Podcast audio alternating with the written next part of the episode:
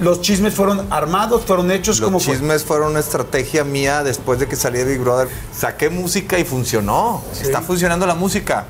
Y, y- y- y hay gente que dice, es que no cantas. No, sí canto, pero canto feo. O sea, sí, es que eh, lo de la tigresa, sí, ella me buscó. O sea, pero fue algo donde dije... O sea, ella te buscó primero. Me buscó primero porque le quería dar celos al pato, porque el pato había estado en un Big Brother antes. Entonces yo salí del Big Brother, otro regio, mamadillo, este, igual que el pato, güerillo, traíamos rayi- rayitos en ese entonces y le chingada. Le voy a dar celos al pato con este güey. Se levantó de su cama desnuda, totalmente, No, no y fue a donde estaba yo. Sí, y en el momento en que me iba a parar ahí, iban a decir todos que era un vividor, interesado, mataviejitas, iba, todo, o sea, todo lo que me dijeron ¿Las viejitas, o sea, sí hicieron el amor? y un travesti que yo lo vi y era una mujer. Estaba. No parecía guapa, o sea, güera. Yo pensé que era mujer.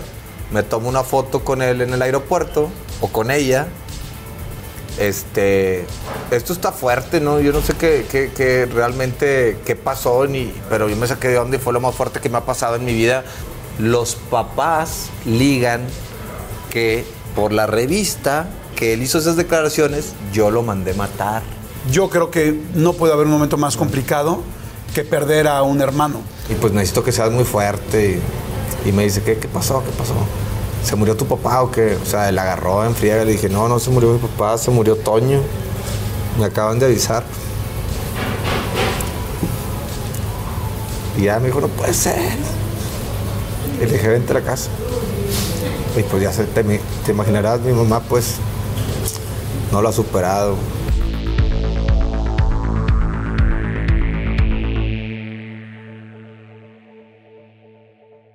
Hola, ¿qué tal? ¿Cómo están? Espero que estén muy bien. Oigan, pues feliz, feliz, feliz, feliz de que estemos otra vez aquí en la entrevista. Nos vamos a echar la última y nos vamos. Gracias por sus likes, gracias por compartir, gracias por sus comments. Estamos metiéndole, estamos leyendo en serio todos los comments. O sea, se pueden asegurar que lo que escriban está llegando a nosotros, lo estamos leyendo y muchos los estamos contestando. Así es que muchas, muchas gracias por la buena vibra. Y hoy, bueno, no va a ser la excepción, va a estar padrísima la plática. Nos lanzamos aquí a Monterrey. Estamos eh, en un lugar fantástico, bien rico, que se llama La Postrería. Y bueno, pues ya están empezando a ver más o menos de qué se trata esto. Y, este, y estamos aquí directamente eh, con los regios, que además es un lugar que adoro. Adoro, adoro. Si eligiera vivir en otro lugar que no fuera la Ciudad de México, que es donde llevo mucho tiempo viviendo y muy contento, sería definitivamente en Monterrey. Así es que estoy feliz estando por acá. Y bueno, y a la persona que voy a entrevistar, fíjense que lo he ido aprendiendo a conocer, lo he ido, he ido conociendo la carrera, cada vez he aprendido un poco más de lo que hace, por qué lo hace, porque bueno, no hay una cosa que no haya hecho, creo yo, que no la tenga muy bien ubicada hacia dónde va y por qué funciona. Y también las que no funcionan, por qué no han funcionado. Por supuesto, este conductor estuvo en Big Brother. Vamos a platicar de muchísimas cosas. Tiene prácticamente 700 mil seguidores en YouTube. Es una locura en las redes. Es un gran, gran, gran influencer. Pero esto empezó hace 27 años y me da mucho gusto porque estoy con Poncho de Nigris. Mi querido Ponchito. ¿Qué onda, amigo? ¿Cómo estás? ¿Bien? Todo bien, todo bien, qué bueno que viniste, muy contento y gracias por la presentación. No, este. güey, pues, ¿Eh? es- es lo ¿Toda que- la vida? Todo- ya un rato, cabrón. Oye, Siete- toda- ¿Cuántos años tienes? Yo tengo 44 años. 44. ¿Tú cuántos tienes? Yo 48. Yo Tengo, fíjate. ¿Tú eres 7'2"? Yo soy 7'1. Yo soy 7'1. 7'1". Y Yo- este. ya somos clásicos. Ya somos Yo- Yo, clásicos. soy 76. 7'6". De hecho, me quiero hacer un tatuaje que diga 1976. Yo lo que necesito más bien es hojalatería de pintura, cabrón. Pero sí porque vi, vi ahora que está, ya sabes que está este, de moda TikTok y todos los chavillos se andan tatuando ahora en el abdomen. Digo, el, el abdomen no me lo de pedo porque ya sabes que en algún momento te vas a poner Sí, panzón y para qué. Entonces un bracito o algo y 1992, 1997, nosotros ya somos clásicos Sí, del yo me pongo aquí 70. 1971 y en un ratito más se va a ver ya así como Ya. 1911. ¿no? Así tal, tal. 1930 y la chica. Oye, pues bienvenido, bienvenido. La vamos a pasar muy chido. Yo lo que le digo a todo el mundo es, en este momento, detengan su semana, detengan su estrés, su trabajo, la escuela, la universidad, lo que cada quien tenga, y tómense algo con nosotros. Este, relájense un rato, escuchen una buena plática. Vamos a hablar de todo, mi querido Poncho. Te quiero preguntar, evidentemente, desde los inicios, desde Chavito, este, desde el asunto de Big Brother, cómo fue de repente toda la fama, de repente no tenerla, y de repente cómo tú luchar para así volverla a tener. El Varias- asunto de redes. Varias veces. Que es una locura, por supuesto, la situación de tu hermano, que fue algo fuertísimo cuando lamentablemente eh, falleció. Eh, Los escándalos en los que he estado, la- la- no he platicado eh, algunos que que la gente pues igual y no conoce que, que sí están bien fuertes. Ahorita te los voy a platicar para que la gente se entere que también no está fácil cuando eres muy popular, este, vienen este, ataques que, Fuertes. que sí, o sea, como que eh, hacen como, como la estructura de todo el, el- el chisme y luego entra la prensa. En ese, en ese entonces no había redes, pero te voy a platicar más adelante todo eso y vamos a platicar un poquito de todo. Sí. Este, la verdad, ya después de los 44 ya lo que digan y lo que pase y lo que se haga, todo es ganancia. Entonces, estamos aquí para disfrutar la vida, que pasen un momento agradable todos los que van a ver esta entrevista, que, se, que disfruten con nosotros y si tienen algo que aprender de lo que platiquemos, por a lo mejor por experiencia o por algo de, de- Sí. de los medios que, que vamos a hablar este, sin censura. Sí, hoy va a ser, bueno, siempre es aquí completamente sin censura, pero hoy más que nunca. Bueno, yo Tan digo porque- sin censura va a ser que le voy a preguntar de cuando vio desnuda a la tigresa, que eso sí está cabrón. O sea, eso sí es algo muy, muy fuerte y vamos a platicar qué sucedió en esa cama, qué sucedió en esas sábanas de 500 hilos egipcios y Híjole. vamos a ver si se paró la boa o no se paró. Entonces, vamos a platicar de todo eso. Este, estoy entonces con Poncho de Nigris y vamos a arrancar, pero ¿qué tomas? Pues ¿Tequilita? Yo, yo soy tequilero. ¿Tequilero? Yo soy tequilero porque siento, y, y- y lo voy a decir en tu programa, siento que ningún otro, otro vino me pega. O sea, y, y obviamente para tomar necesitas algo que te apendeje, porque si no, pues nada más estás tomando para qué, para destruirte el Sí, cuerpo. no, nada no, o no. sea- algo que te apendeje, que, que, que, que la cabeza te, te- te- te desconecte de la realidad. ¿O no? O ¿Para sea, qué toma la raza? ah, Estoy de acuerdo. Para estoy de acuerdo. desconectarte, relajarte y Sí, estar a gusto. rico. Bueno, a mí Saca- hay uno que me fascina, que es el Dobel. Si me regalan un Dobel, gracias. Ah, mira, Este- ya, ya lo tenía preparado. mira. Ay, Pásame, cabrón. Se, No, sirvi- se si sirvi- se- se sirvieron solos. Pero si son percherones, vamos a darle bien. ah, cabrón. ¿Vas a querer el Hidalgo? Este, no.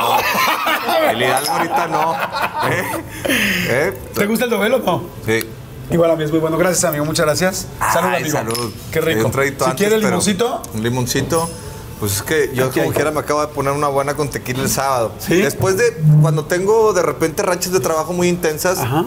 sí respeto mucho el trabajo y no tomo y no nada de ningún vicio ni nada. Y cuando ya tengo unos días libres, aprovecho para relajarme, como te digo, desconectar la máquina, desconectar la, la- la cabeza, la chompa para, pues, para relajarse. Te sirve también para desestrés. Ya si lo haces ya todos los días, ya como, como, como- como tú comprenderás, pues ya, ahí sí ya, Ya es parte del ya te empiezas ¿no? a deprimir, ¿no? Oye, pues padrísimo. Vamos a empezar a platicar. Primero, eh, ¿qué onda con la infancia? O sea, son cuatro hermanos, ¿verdad? Bueno, Cuatro. eran cuatro hermanos, lamentablemente. Pero bueno, cuatro hermanos inicialmente. Eh, era el rollo muy deportivo, ¿cómo era? Porque siempre pues vimos, los vimos muy metidos evidentemente en los deportes. Sí, eh, mi papá nos inculcó, te voy a contar toda la historia desde pues el matrimonio de mis papás para que la gente conozca también eh, esa parte de que mi papá era una persona que era un vendedor de seguros, mi mamá la- lo, lo ayudaba, se, mi papá era alcohólico, tomaba todos los días, nosotros no Desde antes de que ustedes nacieran. sí, él ¿O era- se hizo alcohólico ya después? no, no, no, yo creo que desde antes, eh, eh, no sé, pero cuando estábamos chiquitos nos empezamos a dar cuenta, ya de grandes nos dábamos cuenta, ¿no te acuerdas cuando nos llevaba a la escuela y sacaba la anforita debajo de- del asiento y le daba dos tragos en la mañana, te llevaban a la escuela a las siete y media de la mañana? Y, y, este, y yo platicando con Toño y con Aldo en su momento, decía, oye, sí, y, y mi mamá nos decía, no podía haber una, una botella de alcohol en la casa porque se despertaba en la madrugada y, y se, la, se la atravesaba. O sea, imagínate ese nivel. Pero Sí, hacía mucho ejercicio. Entonces, haz de cuenta que él trabajaba mediodía, nos educó muy bien. No, no, no se le reclama nada ni, ni nada. Al contrario, nos ¿Tu educó muy bien. Vive mi papá todavía, ya está grande, ya tuvo, ya, ya le dieron, eh, le dieron dos embolias. Este, ya, ya. ¿Por el alcohol? Yo, yo creo que sí por el alcohol, porque cuando yo estuve en Big Brother, aquí ya me adelanté, pero cuando estuve en Big Brother, eh, mi papá este, patrocinaba el tequila. Mi papá era tequilero, también buenísimo por el tequila. Se aventó todo el Big Brother, se aventaba una botella de tequila diaria. ¿Cómo crees? Una botella de tequila diaria y, y un día en el banco. O sea, antes- pero espérame, durante el Big Brother, cuando tú estabas adentro, él se aventaba una botella diaria. Pues sí, se la mandaron de los patrocinadores del es tequila en gratis, Big pues, Brother. dijo, no, pues eh, no, te estoy, o sea, no podía haber te- vino en la casa porque se lo tomaba. Mandan dos cajas Claro. y mi mamá, en lugar de sacarlas y tirarlas, mi papá las agarró, no sé dónde las sordió, pues chingó una diaria durante 60 días, el Big Brother duró cuatro meses. Y yo me acuerdo que llegué a la final, fueron 120 días. Se aventó una botella diaria y un día en el banco en la mañana le dio un embolia, le tronó la cabeza. Qué fuerte, cara. Sí, y ahí fue un ¿Tú golpe te enteraste muy duro. adentro de Big Brother? No. No me dijeron. No te dice nada, güey. Y de chavitos, veían entonces a tu papá, como a los cuántos años empezaste a identificar que tenía problemas con el alcohol. No, nunca lo identificamos realmente porque como entrenaba, como andaba bien, trabajaba a mediodía, te digo, y luego se iba con sus amigos en la tarde y pues agarraba el pedo y nosotros estábamos en la casa o nos ponía, nos, nos- estábamos en un deportivo y hacíamos deporte todo el día. Todos los deportes, básquet, fútbol, tenis, natación, voleibol, todos. Entonces por eso a mi hermano a Toño le decían es por Billy. Sí nos hicimos muy buenos para el deporte porque todo el tiempo estábamos en competencia de todo.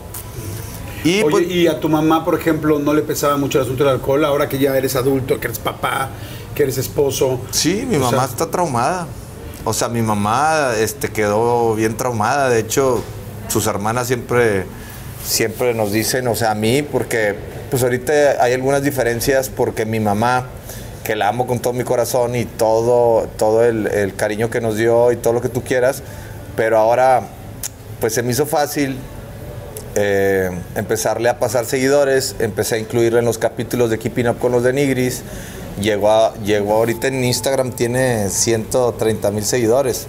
Pero ahora se enoja por algo y hace un en vivo y nos revienta y nos hace mierda. ¿Cómo crees? Y nos hace mierda, dice que no le damos dinero, que la tenemos abandonada y que no la dejamos ver a sus nietos. Luego le tira a mi esposa, luego le tira a la esposa de mi hermano. Y ahora es el chisme aquí de, De Monterrey. de Monterrey, que mi mamá, pues, no sé si de repente no se tome la pastilla, un ansiolítico o algo, o, o sea, las hormonas, o, o no sé qué sea, pero pues no entendemos. O O, sea, te salió contraproducente. me salió súper contraproducente, entonces estamos batallando mucho con ¿La eso. ves o no la ves? O sea, ¿se ven? Así de vamos a comer el domingo, echar un cabrito, a tal. Siempre que ¿o la veo, le digo, por favor, ya, o sea, ya ahorita estamos en el, en el punto de nada más no nos menciones. La final del food o las mejores alteraciones.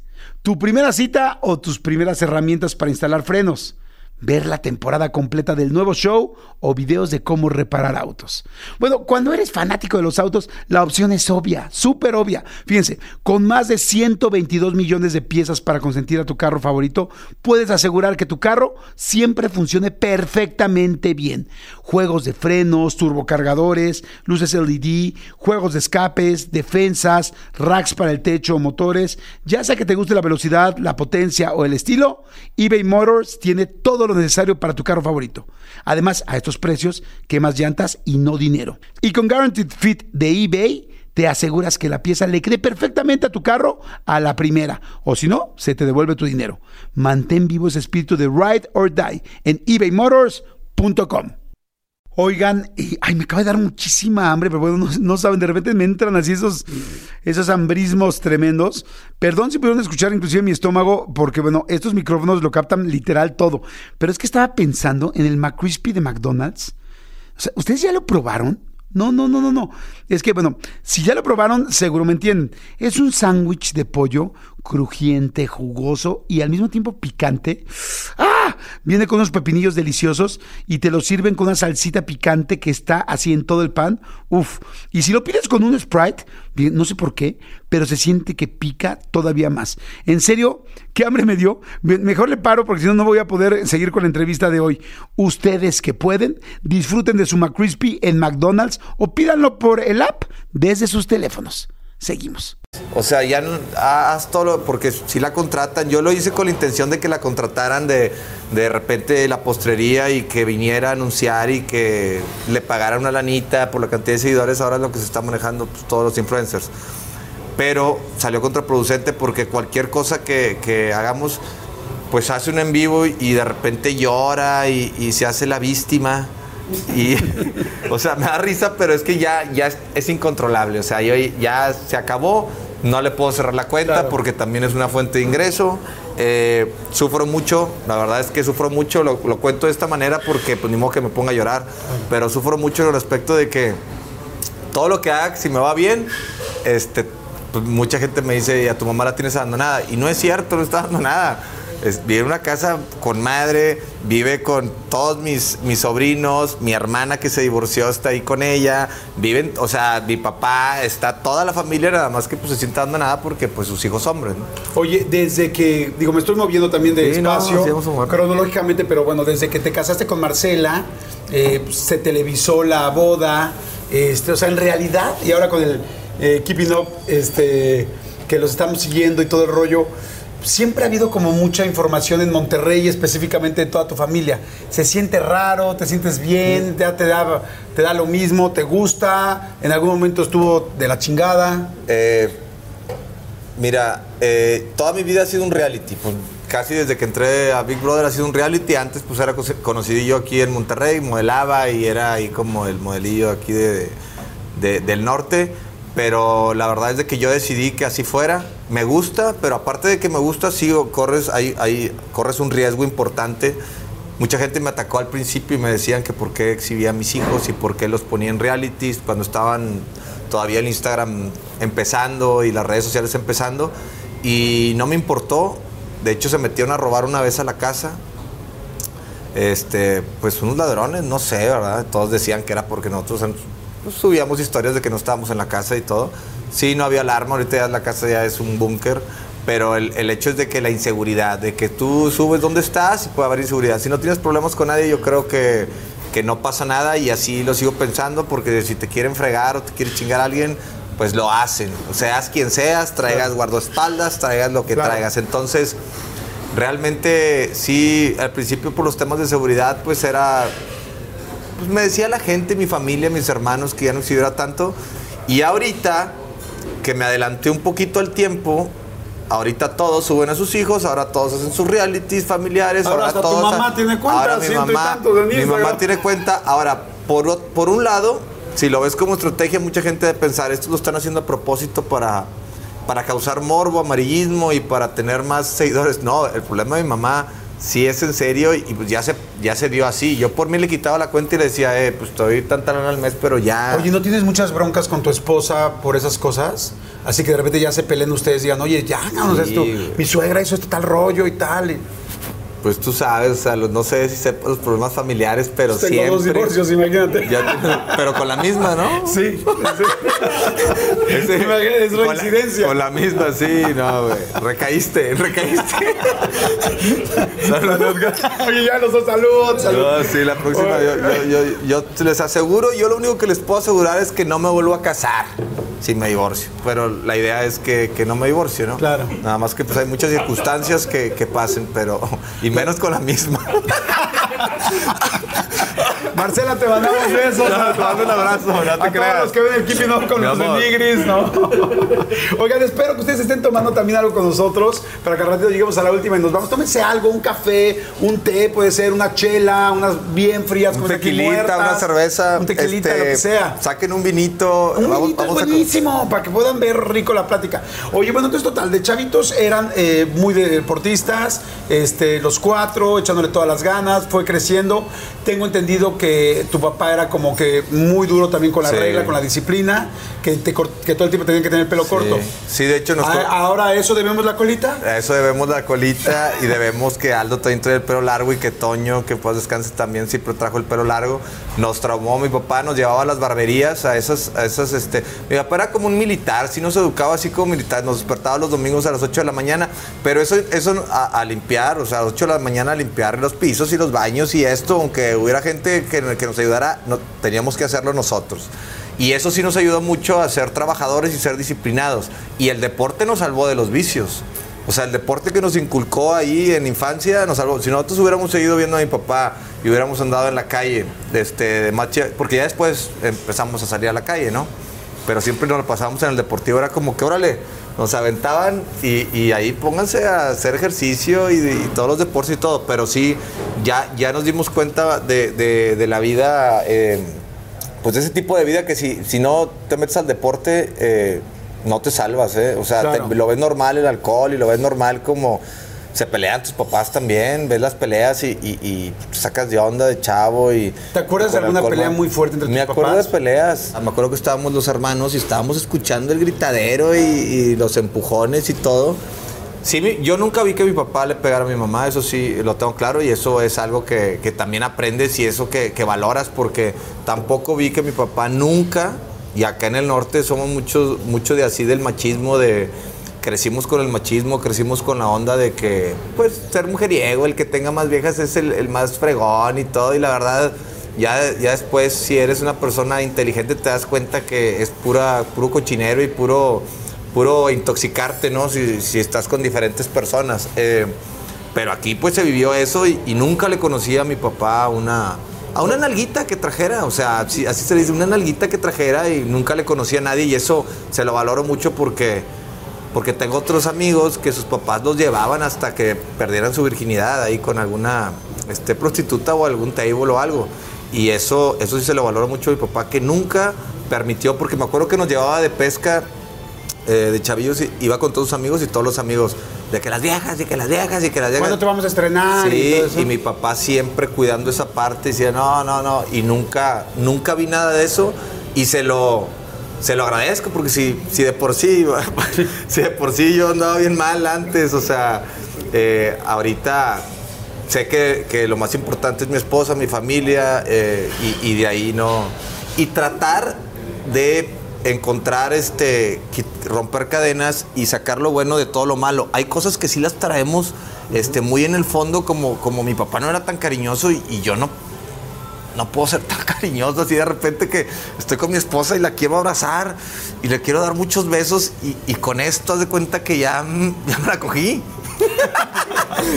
Te hace- te hace falta O sea, eso. Ay, Soltar ese- eso. Yo creo que esas son cosas que traemos ya o sea, de- tú no eres tan de Yo abrazar. no soy tan cariñoso. Ah, porque no lo fueron contigo. Pues es que, es que no sé normalmente si hay no lo fueron dos. conmigo o no lo vi con mis papás.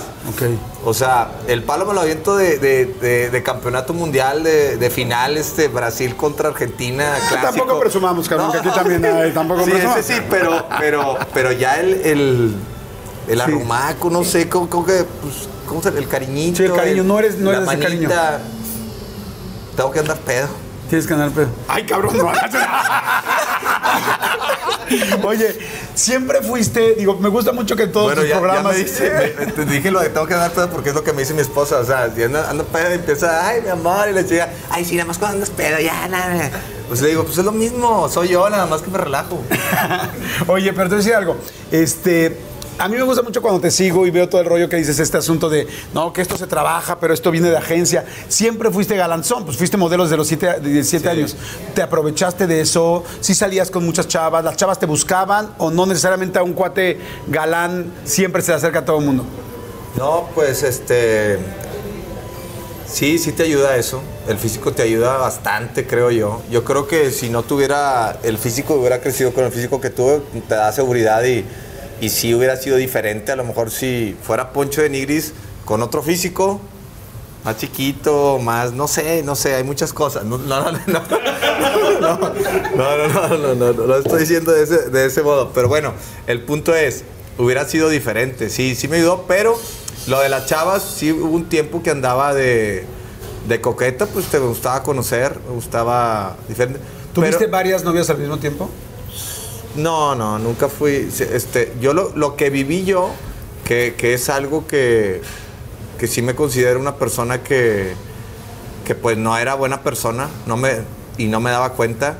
Eh, viví el enamoramiento con una pareja, se acababa y yo decía, ay, ya, ya no la quiero, y me cambiaba de otra, vivía el enamoramiento. O sea, me la pasé con madre siempre porque siempre vivía las etapas del enamoramiento y lo decía, ya, ya, ya no. Ya no es me como siento". seis meses, siete meses, sale, vale, Como gracias. cuatro bye. meses, ponle que. Ah, cuatro, eras más de cuatro. ¿no? Era más de cuatro. Era, era- era cuando estaba este, est- el, ¿Viril? El fuego, el fuego, sí. Ya cuando se acaba eso, crees que ya no la quieres. Eso le pasa a mucha raza. O sea, y, y ya después que me casé, ya me di cuenta que eso no era lo más importante. Porque cuando nacieron mis hijos, fue otro tipo de amor que vistió todo mi entorno.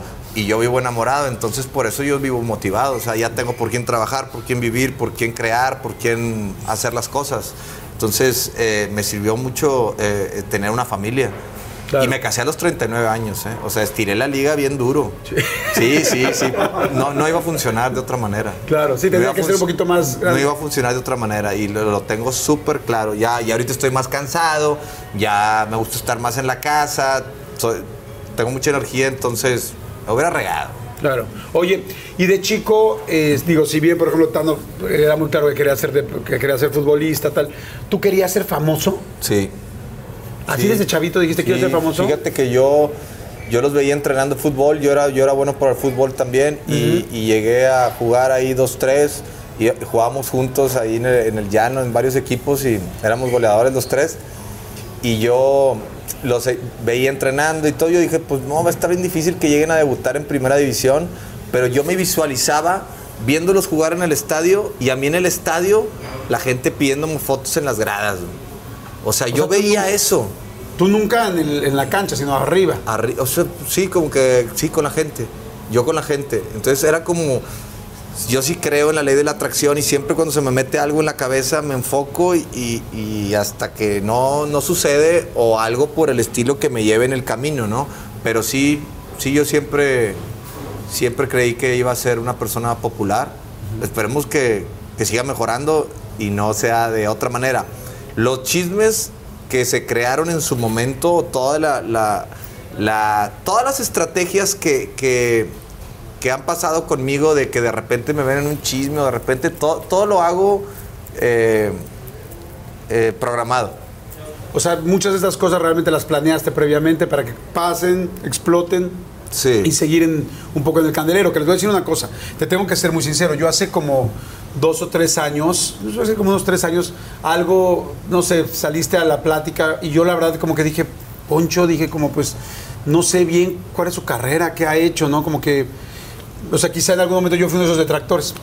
No detractores, simplemente dije, pues, no, no, no sé qué ha hecho Poncho o por qué tendríamos que estar aquí haciendo algo con él.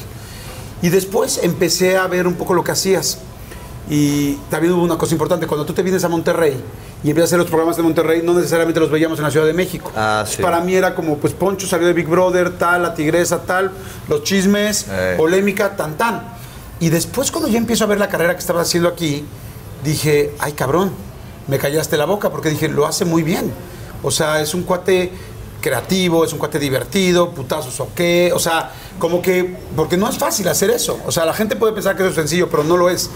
Y ya después, cuando empecé a ver todo lo que empezaba a hacer en internet, dije, lo que está haciendo Poncho es algo muy difícil de hacer, no es sencillo. Y cuando me doy cuenta y regreso el tiempo y veo el tiempo que llevas haciéndolo, digo, Poncho lleva más de 20 años vigente.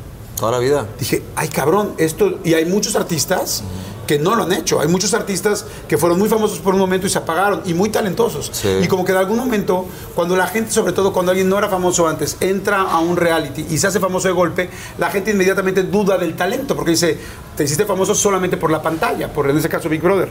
Pero tú realmente tienes talento y lo has ido haciendo durante mucho tiempo. Entonces yo fui de los primeros que dije, no, me equivoqué. Más bien no conozco. Y la única referencia que tengo de Poncho es Big Brother y los chismes. Sí. Los chismes fueron armados, fueron hechos Los como fue? chismes fueron una estrategia mía después de que salí de Big Brother. Cuando yo salí de Big Brother, tú sabes que Big Brother era un boom.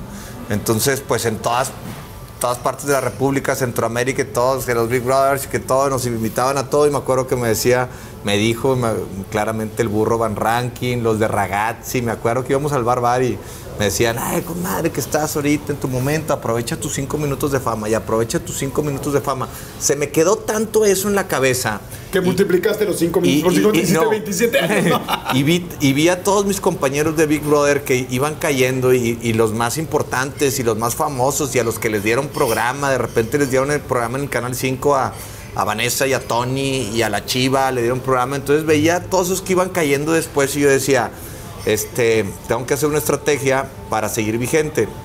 Y sí me empecé a meter en la onda de los chismes, pero todo eso era, no era mi persona. Estaba haciendo una estrategia para mantenerme vigente y poder llegar a lo mejor a donde estoy ahorita. Todo sumó, todo sumó. Eh, lo de la tigresa, sí, ella me buscó. O sea, pero fue algo donde dije. O sea, ella te buscó primero. me buscó primero porque le quería dar celos al pato, porque el pato había estado en un Big Brother antes. Entonces yo salí del Big Brother, otro regio, mamadillo, este, igual que el pato, güerillo, traíamos rayi- rayitos en ese entonces y le chingada. Le voy a dar celos al pato con este güey. Me habla un chapaneco de una revista este, y me dice. Oye, yo trabajo con la tigresa, te quiere conocer y que no sé qué, y, pero va a estar toda la prensa y la chingada. Y yo tenía novia este, andaba con una argentina. Y, y yo así de que, pues le dije, oye, voy a ir, voy a ir. A la novia. Sí, le dije, voy a ir, pues ¿qué tiene? En ese momento de tu carrera ya había acabado el boom de Big Brother, estaba de estaba, bajada, no, o estaba, estaba muy cabrón. Estaba, estaba cabrón. Quería, yo lo quería todavía sí, explotar más. este es el momento. Es el momento para pum, pa, doble. Porque te voy a decir una cosa, te- perdón que te interrumpa, pero ahorita que dijiste de la chiva y de tal, pues ya no sé ni qué están haciendo. Y vaya sí, que le mando un gran beso a la chiva y todo, pero, pero tú has seguido muy constante y eso es algo de lo que quiero platicar y, y- y que es muy interesante en esta. en No es fácil, eh, como tú dices, no es fácil mantenerte en esta carrera, seas quien seas, hayas sido un, un, este, actor de, de novelas protagónico, hay muchos ahorita que están empinados, o sea, porque quieren seguir haciendo lo mismo. Yo me diversifico y hago de todo, lo que sea, para, pues, para seguir en el, en el movimiento o en, o en mi movimiento. O sea, te tienes que mantener en constante crecimiento para sentirte vivo, entonces te, te mantienes motivado, porque si no, ay, güey, ya no me han hablado para una novela, ya no me han hablado para un programa y te empiezas a empinar. A ver, puedes hacer muchas cosas más. No nada más eres conductor, no nada más eres actor, no nada más eres eh, cantante, puedes hacer muchas cosas más. Ahora, ahora digo lo de cantante, saqué música y funcionó. Está funcionando la música. Y, y- y- y hay gente que dice, es que no cantas. No, sí canto, pero canto feo. O sea, sí, es que, es que todos cantamos. Nada más de que hay gente que canta bonito y gente que canta feo. Yo soy de los que canta feo, pero sí canto. Sí canto. Salud, salud. salud. Sí. Oye, bueno, y entonces me regreso a la parte de. Entonces te llama el chapaneco, Ah. tal, y le dices tú a tu novia argentina, ¿sabes qué, mi amor? Sí voy a ir. ¿Qué te No dijo? voy a ir porque, pues, obviamente, este, estoy. eh, tú eres el arquitecto de tu destino y tienes que empezar a, ahí a poner. Si yo me rajaba ahí y no iba por el, el chisme y por la crítica y porque me iban a decir, porque ya sabía que me iban a decir que era un vividor, en el momento en que me iba a parar ahí, iban a decir todos que era un vividor interesado, mataviejitas, iba, todo, o sea, todo lo que me dijeron. ¿Las viejitas, o sea, sí hicieron el amor? No, o sea, ya, ¿no, no te acuerdas que había una persona que mataba No, viejitas? claro, claro, ¿Te claro. acuerdas? claro. Mataviejitas. No, por supuesto. Oye, entonces tú lo piensas y dices, güey, yo estoy dispuesto a pagar esa factura, porque todo el mundo va a decir eso de mí. Sí, que es cierto, vale sí lo dijimos. diga la gente. Porque, pues, sí me- porque siempre me ha importado, o sea, no, no le he dado mucha importancia a lo que diga la gente, porque cuando te está yendo bien, todos te aman, y cuando te va mal, pues eres insignificante para todos y los que están realmente es tu familia y tu equipo. Por eso yo creo mucho, ahorita me siento muy con mucha seguridad porque estoy creando y formando a mi equipo, que es mi familia, que son mis hijos y mi, mi esposa. Oye, a ver, nos quedamos con lo de la con lo de la tigresa. Entonces te dicen todo el rollo, tú dices, es un buen momento para seguir creciendo, que la gente me conozca. Sé que me van a criticar de esto, pero me vale madre. Yo tenía 23 años, eh, ya a esa edad yo dije, sé que me van a criticar. Hablé con mi mamá también, le dijo, "Oye, ¿cómo ves la tigresa? ¿Qué te dijo tu mamá? Algún día Ay, tendré no, una cuenta de. Instagram y te diré no. Ay, no, Alfonso, ¿esa señora qué? Y mi papá, no, esa señora ha andado con varios presidentes y que no sé qué, y este, me gustaría hablar con ella. Ya tu mamá ya Sí, te estaba no, preguntando, ya, se quería meter, ¿no? Este, y la neta, pues yo dije, no, como quiera lo voy a hacer, les estoy avisando, no les estoy pidiendo permiso, porque pues yo sé que, que va a funcionar. ¿Todavía O sea, vivías en casa de tus papás? Pues eh, sí, vivía en casa, pues acababa de salir de Big Brother y, y- y estaba pues entre México y Ajá. acá, pero sí me quedé a vivir en México. Yo salí de Big Brother y ya me quedé a vivir en México ocho años. Ok. Ocho años seguidos, este, picando piedra y, y buscándole a ver qué salía. Y que, si no estaba allá, acá me iba a desaparecer. Entonces tenía que estar allá donde está la jugada. Y me quedé ocho años. Y lo de la tigresa, pues... pues Llegaste. Pues checa, A la fa- y estaba todo lleno de medios. Ya pasaron 20 años. Y seguimos hablando de esto. Y seguir- y sí, y me siguen hablando. Sí, Entonces- la decisión sí era, sí era ser popular, Bueno. la decisión era- fue buena. Sí, Digo, simplemente estamos aquí platicando. Por eso le decía, hay mucha gente de Big Brother, pues, pues creo que nadie de Big Brother, ¿no? Que yo recuerde que siga, pues, Rasta quizá es la única persona que creo que todavía ha tenido una carrera. Pato anda de político, pero pues es otra cosa, ¿no? O sea, de, de- así de que... Pero en cuanto al medio, pues no Yo- ha demostrado seguirlo haciendo. Por Yo- lo menos yo no lo he visto. Yo, yo soy como, o sea, yo soy creativo y me gusta estar, este, eh, siempre estoy pensando cómo vamos a sorprender hoy y me gusta causar emociones en las personas, en la gente, entonces por eso las redes me vino como anillo al dedo para que me conocieran realmente Claro. como soy, porque me conocían por la tele y la tele te puede crear un personaje que, que realmente no eres. Muchas veces hasta los productores te dicen di esto y di lo otro y di esto y la, la verdad es de que pues te ven mamón. Yo sí soy mamón, pero no tanto. Este, por eso digo, y recuerden amigos, si cuando te conocieron no pensaron que eras mamón, fracasaste como guapo. Tengo unas Sí, yo también lo digo de vez en cuando eso, ¿eh? Yo también lo digo. Este una- es el momento del like, dale, dale.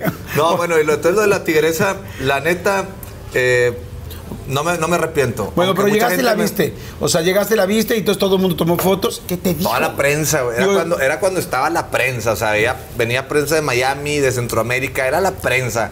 Era como unos, no sé, güey, ¿cuántos? 40 micrófonos de diferentes medios, de todas partes. ¿Qué te dijo ella? Y tú, tú te vas a parar aquí al lado mío, tú vas a... ¿Lo decir- planearon antes? Pero, Por teléfono. pero nada, nada. O sea, lo planeamos. Yo estaba de que, ¿qué voy a hacer? ¿Qué voy a hacer? Es que yo no quiero que digan que soy tu novio y que yo sí Ah. le dije. O Ah, sea, se vieron quiero- antes tantito. Tantito antes, Y sí. cuando la viste, digo, sinceramente, cuando la viste, dijiste, ay, gran, sí, está grande la señora. No, pues la- la- como la vi en la tele, la vi me impactó, pero, pero al mismo tiempo eh, se me prendió el foco y yo dije, a esta señora le voy a aprender todo lo que sabe, de todo lo que ha vivido del medio. Y, me empezó a contar historias de cantinflas y me empezó a contar historias de, de los eh, presidentes y todo. Y pues son historias bien fregonas. Claro, por que ¿Quién supuesto. te las cuento? Y las fiestas, las pachangas que se aventaban. No, nosotros estamos en pañales. Y entonces le dices, oye, no quiero ser, no, no quiero que digan que somos novios. Sí, sí le dije, pero no quiero que digan que somos novios porque luego van a empezar que te voy a robar, como está, como pasaba con el pato que le, que le estaba robando, pues eso es lo que se decía en los medios, yo no sé. ¿Tú no te quedaste con el famoso reloj? No, me dio un, ¡Fírmame reloj! me dio un reloj, fíjate, le dije, bueno, ok, vamos a hacer esto. Un reloj, un Rolex de un expresidente, pedorro, la neta, o sea, no era de los, era de los delga, sí, del delgadito, Sí, reloj de oro. los pinches Rolex hay razas, ¿no? Sí, es, los relojes de razas. Ahorita estamos ya en, otro, en otra onda, ¿no? Pinche relojillo así de esos de, de, de- de que el extensible es, es sí, todo así parejo, pa- parejo, ¿verdad? Así como, como que hecho a mano. Ar- ar- de la. Rolex artesanal. Este, sí, viejo, ¿no? Bueno, pero era de un expresidente. Era de un ¿Te expresidente. dijo de qué expresidente era o no? Pues del eh, de lentes, ¿cómo, cómo se, se llama? Este- el de Echeverría, Echeverría. sí, era de. Bueno, ¿Todavía no- lo tienes? no, no, no, déjame te cuento porque. Ah, ok. Bueno, cabrón, pues cuéntame. Sí, porque me da el reloj y le digo, yo no quiero que digan que te robé el reloj, porque supuestamente el pata le había robado relojes y ella de salir en la prensa diciendo, me robó y por eso lo mandó a la fregada. Pero la señora sí estaba, sí estaba como enamoradilla del pato. Ella necesitaba compañía, estaba sola, ella necesitaba alguien que la aguantara y que estuviera con ella y que platicara con ella y que le pusiera atención. Es lo que necesitaba. Era una señora que estaba sola y estaba vacía y tenía todo el dinero. Porque tenía casas en Reforma, en Acapulco, tenía un chorro de lana. Entonces eh, lo que necesitaba era compañía. Entonces yo le dije, yo no quiero que me involucren en el pedo del robo. Sí que digan, o sea, pueden decir que, yo, yo pensaba, ¿no? Pueden decir que ando contigo o algo, pero que no digan que te robe, porque pues la neta, ni en cuenta, güey. Ya si te voy a robar, pues perdido que, que valga la pena, ¿no? No, no sería ese Rolex, Sí, ¿no? güey, no, pues una la pinche casa o algo, ¿no? No, no, la verdad es de que no quería, no quería. le perdió, le chingo todos sus bienes. nada. No, este, no quería que me involucraran en ese, en esa onda de robar, porque eso sí lo tengo bien claro y Claro. me educaron mis papás de que no toque nunca nada de nadie porque todo se te regresa. Claro. Entonces, pero también era la otra parte de que dijeran de que pues, yo, que pinche vato interesado, porque pues le estaba entrando una señora ya mayor y que, y todos, lo que me han dicho todos, no sé tú qué opines, de que, ay, güey, ¿cómo le hacías para entrarle? O sea, esa es la pregunta de todos, de que, eh, güey. Que si hubo sexo, ¿no? Sí, no, que si hubo sexo no, pero aparte, eh, los que creen que sí, este, ¿cómo le hacías? Ah, que si no era como. Sí, o sea, que si Ya- se te ya- ya antojaba. mascada de mago, ¿no? Sí, pues como si se te antojaba, o sea, es lo que digo, Ah, si, si tú ah, sí, hubieras para poder tener una erección decir pues, voy. pa- no, para poder hacerlo, o sea, deja tú ya la, con la erección, o sea, para poder hacerlo. O sea, si, si realmente, ¿cuál era tu pinche...? Sí, sí, ¿Qué pensabas para poderte excitar? ¿Eso? Cabrón, entonces dímelo bien. no entiendo. Pues, A ver, tú que, que te diga, eh, güey, haz de cuenta, te, te voy a voltear la pregunta, A ¿no? ver. Güey, ¿qué onda? Y, y te la cogías y qué pedo, ¿cómo, cómo le hacías? Pues yo lo haría igual. ¿no? ¿Igual? De perrito. Este vato es enfermo. No, no, o sea, pues, pues le haría De pues como perrito. le hago. O sea, la- mi preocupación sería cómo hacer que sí me excite, cómo hacer que tener una erección, pero pues de cómo entrar o no, pues digo, ese no va a haber tanto problema. No, pues no, entrar y mantenerte. No, ahora. O sea, en la cabeza sí o sea, estar viendo toda la película. Pues estás viendo acá. eh, ¿eh? Ojos, ojos cerrados o abiertos, no sabes. Claro. claro. No, no, pues sí, igual cierra los ojos un poco, tal, ¿no? Pero O sea, los tenía abiertos, se dormía con los ojos abiertos. Ya. Pero bueno, a ver, entonces. Total que bueno, No llega el sabía yo de repente Llega, el momento, haces todo el rollo, haces todo el show, te dice, ok, nada de robar nada de los relojes. Sí te regala el reloj. Me lo, me lo da para hacer pedo en redes. O en redes, pero no había redes en los medios. Pues que ya tengo lo de redes. Para hacer pedo en medios. Entonces, yo lo que hice, agarré el reloj, lo traje un ratillo. O sea, ni me lo ponía. Lo traía, dije, donde me lo roben, no, lo traje un ratillo, y luego ya, imagínate donde me lo roben y que ahí vayan, van a pensar que fui yo. Lo traía un rato, dos, tres días, entonces eh, había un programa de chismes en Monterrey que se llamaba Ellas con las Estrellas. Sí, me acuerdo. Y yo dije, te lo voy a entregar públicamente en el programa. Tienes que ir al programa que te entregue el reloj. Ah, no, no. ¿A ella? Sí, pero nos iban, nos iban a entrevistar algo de noviazgo, una onda así. Entonces yo aproveché y saqué el reloj, nada pendejo, porque ya me, iban a empezar a decir que le robo. Entonces yo en vivo en, en el programa digo, "A- este reloj me lo dio, se lo voy a regresar porque yo no quiero nada de usted, más que su amistad y su cariño.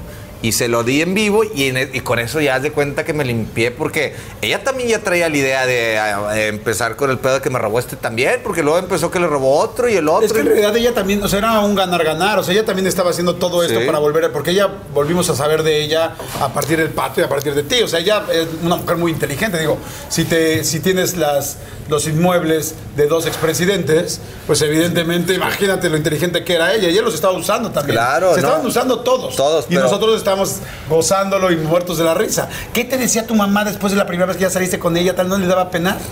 Pues, pues no, no, o sea, ya qué te puedo decir, tantas Nunca cosas te que he dijo hecho. así como, Poncho, no chingues, ¿por qué? No, porque nunca le di un beso, nunca le, o sea, yo le decía mamá, yo, es como mi abuelita, yo estoy platicando con ella como si fuera mi abuelita y me está contando sus historias y todo, yo la acompaño y todo. Una vez, una vez, este, Salud, salud, dilo, dilo, dilo. Ármate, ármate, ármate, ármate. Ármense ustedes también con lo que estén tomando. No tiene que ser alcohol, lo que estén tomando. me preocupa más lo que piense mi esposa que lo que piense la gente, que piense mi mamá y mi papá, o sea, una vez, este, me dijo, ¿qué eres, eres gay o qué? Y yo, ¿por qué? Fíjate que yo te iba a preguntar lo mismo. ¿Por qué? Jugando, Ey, no, no, ¿Por no, qué? ¿Por qué? Pues te voy a contestar igual. Agárrale aquí para que veas.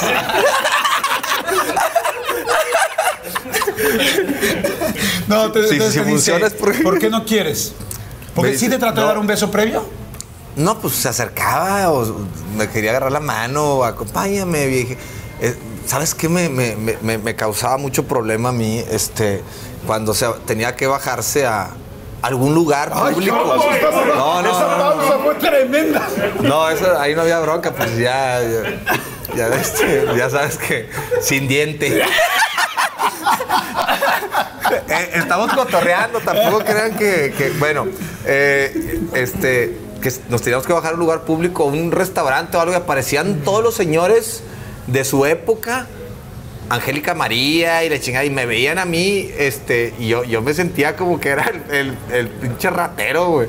O sea, el. el, el- Yo, o el que estaba haciendo un servicio usurpador. sexual, ¿no? Es como diciendo, Sí, pues. "Oye, aquí sí, aquí vengo a atender a la señorita y vengo Sí, aquí una- yo la, yo- y la cambio y la chingada y la llevo al baño y le agarro la manita y no, no, no, la verdad sí me sentí extraño y sí sentí feo. Por eso me duró muy poco, ¿eh? Duró como tres semanas y yo ya no pude, o sea, ya, ya lo demás fueron chismes y peleas y me robó y no le robé y todo y ahí siguió. Pero, o sea, el, el punto es de que yo ya no quise estar y luego regresó con el pato, el pato se fue a vivir con ella a su casa y ya, y yo ahí te- como que ya empecé Pero a hacer... como te preguntó lo de eres gay, evidentemente me imagino que tú No. empezaste a poner como un- una, hacer una actuación, no Yo una actuación, sí. decirle sí, porque no quiero, ¿cómo fue? Porque pues era evidente que no lo eras, ¿no? Pues sí, no, no, este, yo le dije que sí y luego este... Y cuando le dijiste que sí empezaste a actuar así como diseñador de... Me dijo, a ver, mira, ni, ni se te para. Y, le, y yo, ok. Y a ver. no, me da risa, no, no, no. No, no, ver, pero, pero, pero, a ver, ¿qué fue? O sea, ella intentó en algún momento besarte, dices que se te acercaba, pero ¿se te aventó al beso o no? No, una vez, este, cuando te digo que sí era gay y todo, y, y yo creo que ella pensó que, que, pues yo iba a jalar inmediatamente, ¿no? Este, se levantó de su cama desnuda totalmente y fue a donde estaba yo. Sí, y se levantó caminando así y yo ahí sí, este... Dije, no, no, no, no, no, no, no, eh, ¿qué onda? Nada, ¿qué está pasando? Nada, nada, todo bien. La vi, le dije, no, no, no, ay. Y, y sí, se enojó y me dijo, ay, este. Pues me acuerdo que me dijo maricón, no me acuerdo qué me dijo. Y yo, sí, sí, ya, ya, pero no, no va a pasar nada. O sea, yo ya me asusté y le o sea, yo ya no quería, güey. O sea, no quería porque no, no era por ahí. No me iba a sentir bien, no me iba a sentir... Es más, yo nunca he hecho... No, no era lo que estabas pensando en lo absoluto. O sea, no, y no era, y, y no me, y no me gusta ser así de... ¿Estaban en su casa? De agandallar, sí, en su casa. De repente iba a su casa, en la casa de reforma.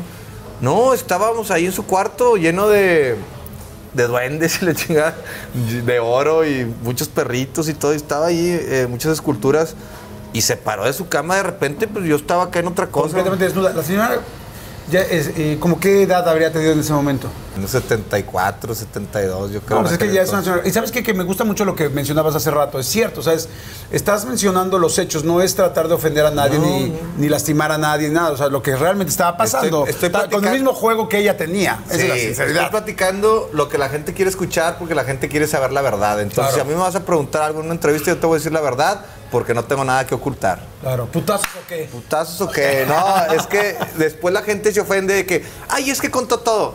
Pero luego también se ofenden porque, ah, es que ese güey tiene otra personalidad, no dice la verdad cuando lo entrevistan y luego lo conoces y es de otra manera. Pues lo que quieren es que seamos transparentes, ahí No, está pero todo. eso fue lo que pasó. O sea, digo, finalmente ambos estaban pasaron. tratando de hacer publicidad en conjunto. La señora sí intentó, pues, quizá tener relaciones, lo cual también tiene todo su derecho de intentarlo. Así como tú tenías todo tu derecho de decir, no quiero. ¿Por qué dormía con los ojos abiertos? Porque hace rato dijiste que dormía con los ojos abiertos. No, no, o sea, dormía y, y- y se le quedaban un poquito abiertos porque antes, antes las cirugías no, no eran tan buenas. jalaban tan bien. No, imagínate, este, y se, pues ahí estaba el doctor del billar, que era el que andaba con él. ¿No te acuerdas del doctor del Sí, billar? claro, claro, claro. ¿Quién sabe qué pasaría con el doctor Villar? Después lo empezaron a demandar, pero él, él la operaba de todo y le dejaba los ojos, o sea, se dormía, se acostaba, yo no sé si estaba despierto, estaba dormida o, o qué pedo. Entonces se ponía gotas todo el tiempo para lubricar los ojos. Pobre de ella. Oye, este, ¿no has vuelto a hablar con ella? Nunca. Nunca volviste a hablar con ella. Le traté, ahora hizo algo en el teatro Frufru. De hecho, ya, ya, ya sé también cómo empezó la relación, o yo la quise ver que, que yo, yo quise demostrar que se viera de esa manera con la prensa, porque me invitó a una obra de teatro que iba a hacer en el Frufru, que era la obra de Ecus, nada más que tenía que salir yo desnudo y también no le quise entrar por. por, por- pues no pu- pudieron haber enamorado a muchas personas, entonces ¿para qué voy a andar enseñando yo ahí el- las extremidades italianas, no? Entonces, no, la, cobra dice que, este, sí, así, así empezó el chisme, pero de ahí surgieron un chorro de chismes y luego yo empecé una forma también, y lo voy a contar, estratégica para mantenerte vigente, era andar con famosas. Esa es otra. O sea, tú porque estuviste casado la mayoría del tiempo, casi toda tu vida. Pero pues yo estaba soltero y andar con famosas era como mantenerte vigente, porque va a hablar la revista, va a hablar el programa, entonces anduve con una que otra famosa. ¿Con quién saliste? No recuerdo bien. Pues anduve con varias así, no sé si mencionarlas, porque ahorita no sé si estén Pero casadas, público, ¿no? con malandros o algo, ¿eh? Pero fue público, ¿no? Sí, fueron públicos. O sea, n- Este- no vas a decir nada que Google no sepa, ¿no? Porque en este momento ya ves que todo el mundo está empezando a googlear, ¿no? Google en Google. Relaciones de... Sí, me iba a casar también con una checa que al final me arrepentí o nos arrepentimos 15 días antes. Fue algo que yo siento que hice mal. Pues no lo hice mal porque la hubiera pasado mal, pero, o sea, que le hice daño a la persona. Ok. No me gusta hacerle daño a la gente, entonces eso lo vas aprendiendo conforme va pasando la vida de que, "Eh, güey, aquí sí le hiciste daño. Ahí siento yo que sí le hice daño, o sea, la ilusioné, ya me iba a casar, ya todo, y 15 días antes le digo, no, es que no puedo, no me voy a poder casar porque no, siento que no va a funcionar. Ya con vestido, con todo. ya con todo, la boda y todo separado, exclusiva para TV y Notas y todo. Y yo hablo con la revista y les digo, oigan, no me voy a casar, no me quiero casar porque siento que no va a funcionar y, y no, no, no. O sea, era la decisión más importante de mi vida, esa. Si me casaba ahí, pues iba a cometer un error ahí de, de- de- de problemas, ¿no? Siempre que cometes eh, errores en, en decisiones y no tienes la sabiduría para tomar buenas decisiones, son errores que puedes arrastrar toda la vida y tener problemas. Es lo único, que te causen problemas para, para tu vida, ¿no? Claro. Entonces me pre- preferí evitarme esos pedos y lo decidí en esa, de esa manera que siento yo que sí Claro que la lastimaste la mucho. lastimé y, y es, eso pues es karma y lo cargas y si tú haces daño, este, se te regresa de otra forma. Yo siento que ya lo pagué, ya lo pagué o sea, ese, le pedí disculpas varias veces, es bueno pedirle disculpas, este, ser agradecido y pedir disculpas, eso es como que te libera. Y le pedí disculpas y no me las aceptaba. No me las aceptaba. Estaba muy lastimada. Sí, sí, sí. ¿Volviste a hablar con ella o no? Ya nunca volví a hablar con ella, nunca más. ¿No sabes si está casada? Sí, sí, me enteré que se casó por ahí todo, pero ya no volví a hablar con ella nunca más. Le mandé un correo una vez de que discúlpame, en serio, de todo corazón, discúlpame. Este, no, no me contestó nunca más. Yo sé que quedó bien, sí, se quedó, sí le dolió. Hace rato al principio cuando empezamos a grabar me dijiste que ibas a platicar algo de los medios y de los escándalos y de lo difícil que era y que ibas a platicar algo que nunca habías platicado. Me pasó en una ocasión, y eh, se sabe, ¿no? En, en- en- en Google lo pueden ver. Eh, me pasó una ocasión aquí regresando de... Empecé a andar en chismes y empecé a andar eh, popular, te digo que una novia o que esto, o que se me peleaba con el cibernético, con el otro, en los programas estos de chismes y todo. Y de repente, pues viajaba, me contrataban para diferentes partes para viajar y presentarme en lugares. Y, y un travesti que yo lo vi y era una mujer, estaba... No parecía guapa, o sea, güera. Yo pensé que era mujer. Me tomo una foto con él en el aeropuerto o con ella. Este, esto está fuerte, ¿no? Yo no sé qué, qué- qué realmente qué pasó, ni, pero yo me saqué de onda y fue lo más fuerte que me ha pasado en mi vida y me quedé así como que, wow, ahora sí qué chingados hago después de esto. Entonces, me tomo la foto, esa foto y a esta persona se le ocurre mandarla a TV novelas y contó una historia que éramos pareja y que tenía el caramelito y que yo hacía el amor muy bien y que no sé qué. O sea, contó una historia en la revista, La foto era solamente así juntos. una foto así. Salió eso y este y no sé si tenía una foto conmigo antes de otra parte, no, no sé cómo fue, pero contó toda una historia y la revista, este, la verdad es que sí, les valió madre y lo publicaron. Yo tenía novia, mis papás, mi familia, mis hermanos. Cuando yo vi la revista, íbamos a una gira de solo para mujeres a Los Ángeles. Cuando yo vi la revista en el aeropuerto con mis compañeros, me acuerdo que Sergio Mayer, no me acuerdo quién, se empezó a burlar y me dice, te, te mamá, ahora sí te mamaron. Y yo, ay, güey, ¿qué pedo? O sea, que ya, mi- tuve una noche de pasión con Poncho de Nigris y todo así. No era de que habían dado una noche de pasión y esto y me hizo esto y me hizo... Y en la revista sí, o sea, portada y todo, y yo, madres, güey, o sea, ahora esto, ¿cómo, cómo lo, lo pues ahí no quedó ahí, o sea, pero yo con eso ya estaba bien enganchado de que dije, oh, esto no quería, güey, o sea, ya que me ande, o sea, matando a un travesti así, eh, dije, y que lo cuente así tan real y todo, yo, esto no quería, ahí no queda. A la semana lo desaparecen al travesti ese. Y yo, pues, yo no sabía ni quién era ni nada, lo desaparecen. Los papás ligan que por la revista que él hizo esas declaraciones, yo lo mandé matar. No me digas eso. En Televisa Monterrey, van los papás a Televisa Monterrey, públicamente los dos papás de la persona. Poncho de Nigris, sabemos que tú tienes a nuestro hijo, devuélvenoslo. No es cierto. Eh, sabemos que hiciste eso por la declaración que hizo. Güey, mira, me pongo chinito, güey. Es lo más fuerte que me ha pasado. Yo estaba viendo eso y decía, mira, güey, hasta se me hace, yo así de que, ¿qué pedo? Inmediatamente me hablaron como cuatro abogados, ¿hoy traes un pedo? Y yo, no sé ni de qué se trata, güey. Yo ni sé qué pedo, yo no sabía que lo habían desaparecido. Pues, güey, la verdad es de que no pasó nada. O sea, no, no tenía yo nada que ver. eh, me defendió un abogado, pero yo ni me presenté a nada. No me hablaron para declarar nada. O sea, todo, toda la onda fue pública. Esto fue mediático. Todo fue mediático, todo fue chisme, pero ya ver a tus papás y que les presten un micrófono del noticiero diciendo, un noticiero en vivo diciendo que Poncho tiene a nuestro hijo y ya no volvió a aparecer, güey. Eso No fue lo peor. eso, ya no apareció. Entonces empezó la raza a rebanarle, decía que yo lo tenía enterrado en el patio de mi casa. Pero eso ya se quedó en el pasado. y No lo había contado porque hasta asesores me habían dicho, No lo cuentes". no cuentes eso, ¿para qué? Pero la neta, pues estoy contando la verdad de las cosas, de los chismes. Ya, ese es el chisme más fuerte que me ha pasado. ¿Y qué? ¿Pero qué, qué, qué más fuerte podría haber un chisme? O sea, mm, creo que no existe algo más que ya salgan los papás de que eh, el asesino lo, lo levantó, lo mató y... Bien raro.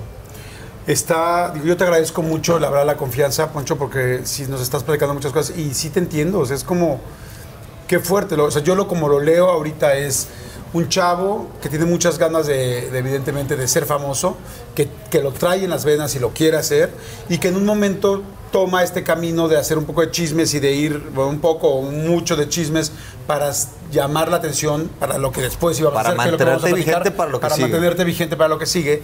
Y en medio de esto te topas con algo y dices, en la torre, ¿en qué momento yo me tomé una foto, tal, este, y ya llega a que sí coincide eh, que la persona está desaparecida? Pues, una persona con una, una vida pues valiosa como la de cualquier persona y de repente ver a tus papás sufriendo y tú saber que no sabes dónde está y que tu nombre está involucrado y que además todo el mundo te está señalando, ¿no?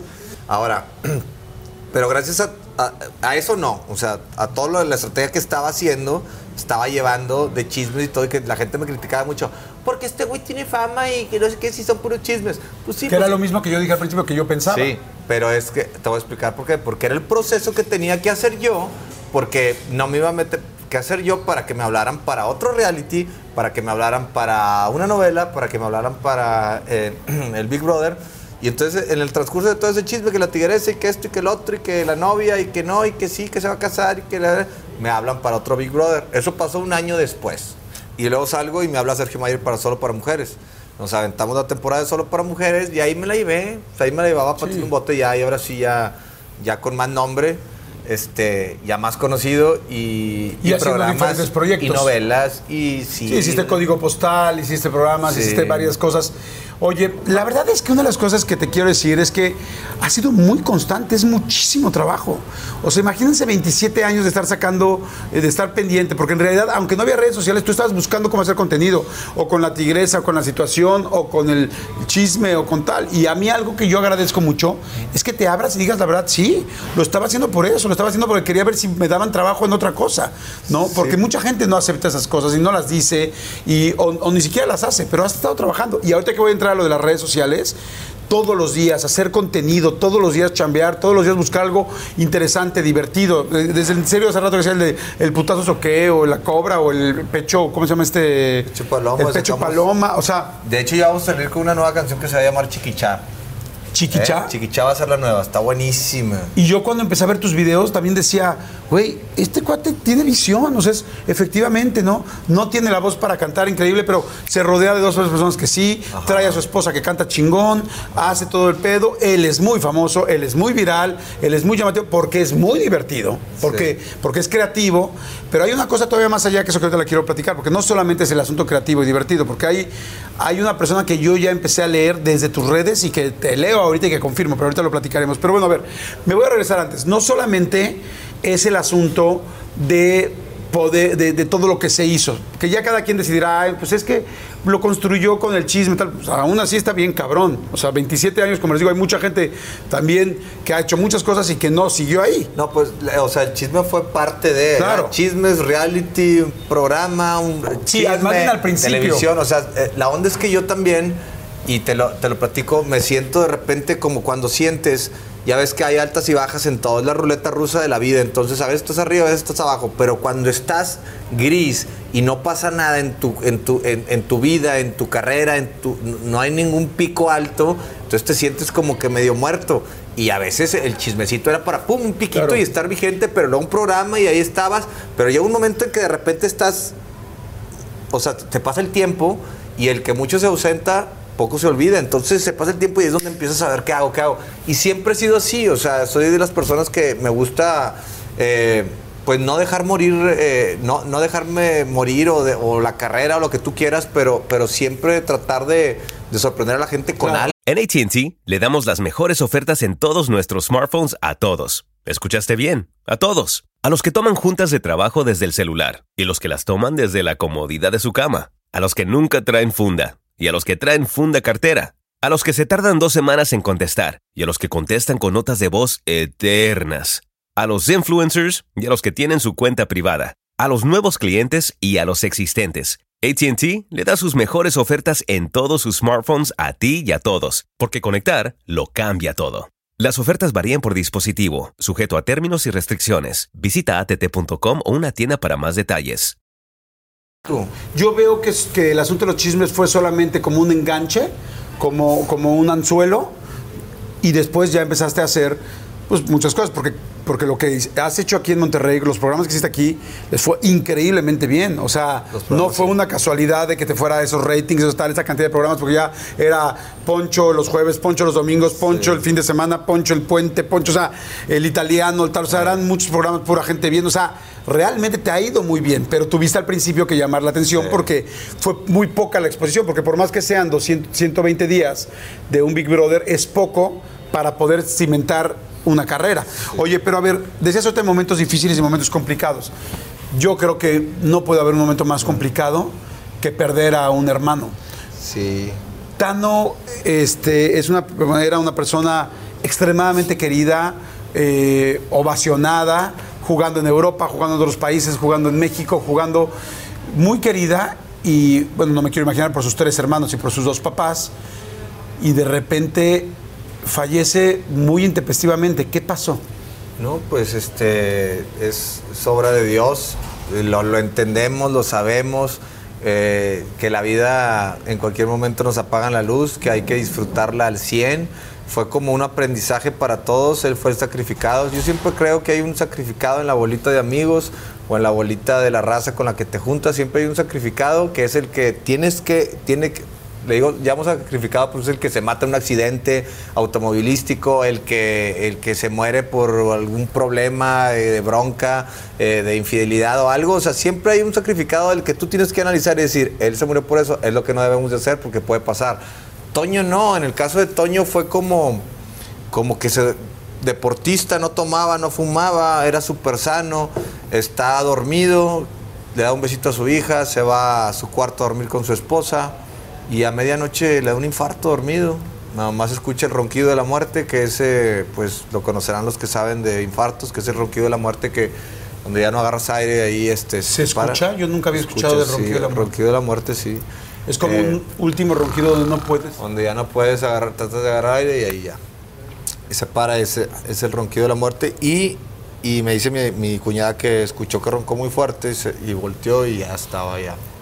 Y eso, eso fue un dolor muy grande para todos. Yo cuando me dijeron no lo creía y no lo entendía. Y aparte éramos hermanos, o, sea, súper unidos, los tres. Y- y mis dos hermanos futbolistas súper conocidos, súper fregones. Y, yo acá en la onda del medio artístico y así. Y fue un golpe muy fuerte para la familia, nos cambió todo. Haz de cuenta que nos sentíamos muy poderosos, nos sentíamos, o sea, en el aspecto de que te sientes completo, te sientes lleno, te sientes una familia unida y no nos va a pasar nada. Y de repente, pum, te quitan un integrante y a lo mejor el más fuerte, eh, el, que, el que nos dio pie para seguir el camino de ser figuras públicas o no sé.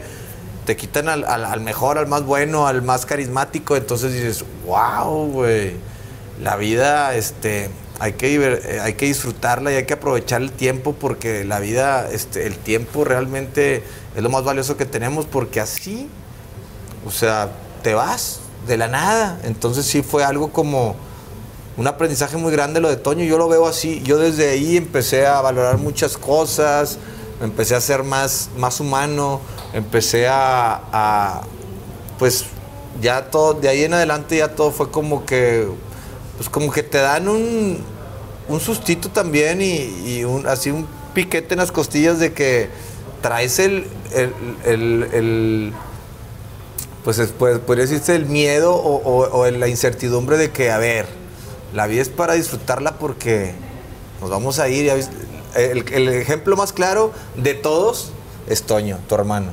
O sea, no es otro güey que mataron de un balazo porque la hizo de pedo, otro güey que lo atropellaron porque se cruzó la calle, no. Es tu hermano Toño el ejemplo más claro y te lo dejó bien claro. Se durmió, se, se durmió y se murió dormido siendo un deportista súper sano. Entonces, este, ¿Te pues, llaman a ti? Perdón que te interrumpa. A mí me ¿Te- llaman. ¿Te llama tu, su esposa? A mí me llama el, eh, un cuñado de mi esposa, que es oncólogo, ya sabes que esos doctores pues te dan las noticias muy, pues muy secas, ¿no? Entonces yo estaba en mi casa un domingo, como a las 3, 4 de la tarde, y me dice, me hablan y me dicen, se murió tu hermano. Yo, ¿cómo? ¿Qué, o sea, ¿qué me estás diciendo? Él estaba en Grecia, ¿no? Eh, no, él, él le habló, mi cuñada no podía hablar. Ah. Entonces le hablan y le dice a él y a sus papás, se murió Toño. Y ¿cómo, güey? Y yo, este, no, me acuerdo esos momentos y fue así como, grité, grité bien fuerte y le pegué una puerta porque no podía creerlo. Y luego le dije, a ver, ahorita te marco. Y le marqué y le dije, ¿qué me dijiste, güey? ¿Que se murió? ¿Sí se murió? O sea, ¿ya están seguros que se murió? Sí, se murió Toño. Avísale a tu familia. Y yo, no, hombre, no mames. Ah. Ya haz de cuenta que fue como, como que así me quedé así de que, uf, o sea, no sabes ni qué, qué hacer y, dije, bueno, pues yo el hermano mayor tengo que hablarle a, a mi mamá y a Aldo. Le hablo a Aldo y le digo, o sea, estaba en la, en la quinta con su familia, con su esposa, y le digo, se murió Toño. No sabes lo que acaba de pasar, se murió Toño. ¿Cómo que la chingada? Nadie sabía, no había salido en la prensa nada, no había salido nada todavía, acababa de pasar. Eran, este, allá era la madrugada y aquí era de día. Estaba en Grecia. Y este, y, le digo y me dice, este, no, no mames, no puede ser. Sí, se murió, me acaban de avisar. No, no puede ser, y que no sé qué. Y ya le digo, este, vente a la casa. Le digo yo, Aldo, vente a la casa pues, para vernos y platicar y a ver qué pedo con esto, y no sé qué se hace o cómo. Y, y, lo, lo más difícil fue avisarle a mi mamá, eso fue lo más difícil. eso es como que yo, yo le hablo a mi mamá, está en McAllen con una tía y, y me contesta y le digo, oye, pasó algo bien feo que te tengo que decir. Y este. Y. Y pues necesito que seas muy fuerte. Y, y me dice, ¿qué, ¿qué pasó? ¿Qué pasó? ¿Se murió tu papá o qué? O sea, él agarró en friega. Le dije, no, no se murió mi papá, se murió Toño. Me acaban de avisar. Y ya me dijo, no puede ser. Y le dije, vente a la casa. Y pues ya se, te, te imaginarás, mi mamá pues no lo ha superado hasta ahorita. No lo hemos superado a nadie. Ya es un dolor con el que aprendes a vivir, pero lo más difícil es eh, pues, tener, pues, tú tener que avisarle a tu mamá y a, y a tus hermanos. Y, y luego todavía yo me aventé el viaje a Grecia por el cuerpo. ¿Tú fuiste para traer al cuerpo de Sí, regreso? yo fui. Yo fui porque Toño iba a Aldo iba a jugar una. Aldo iba a jugar una.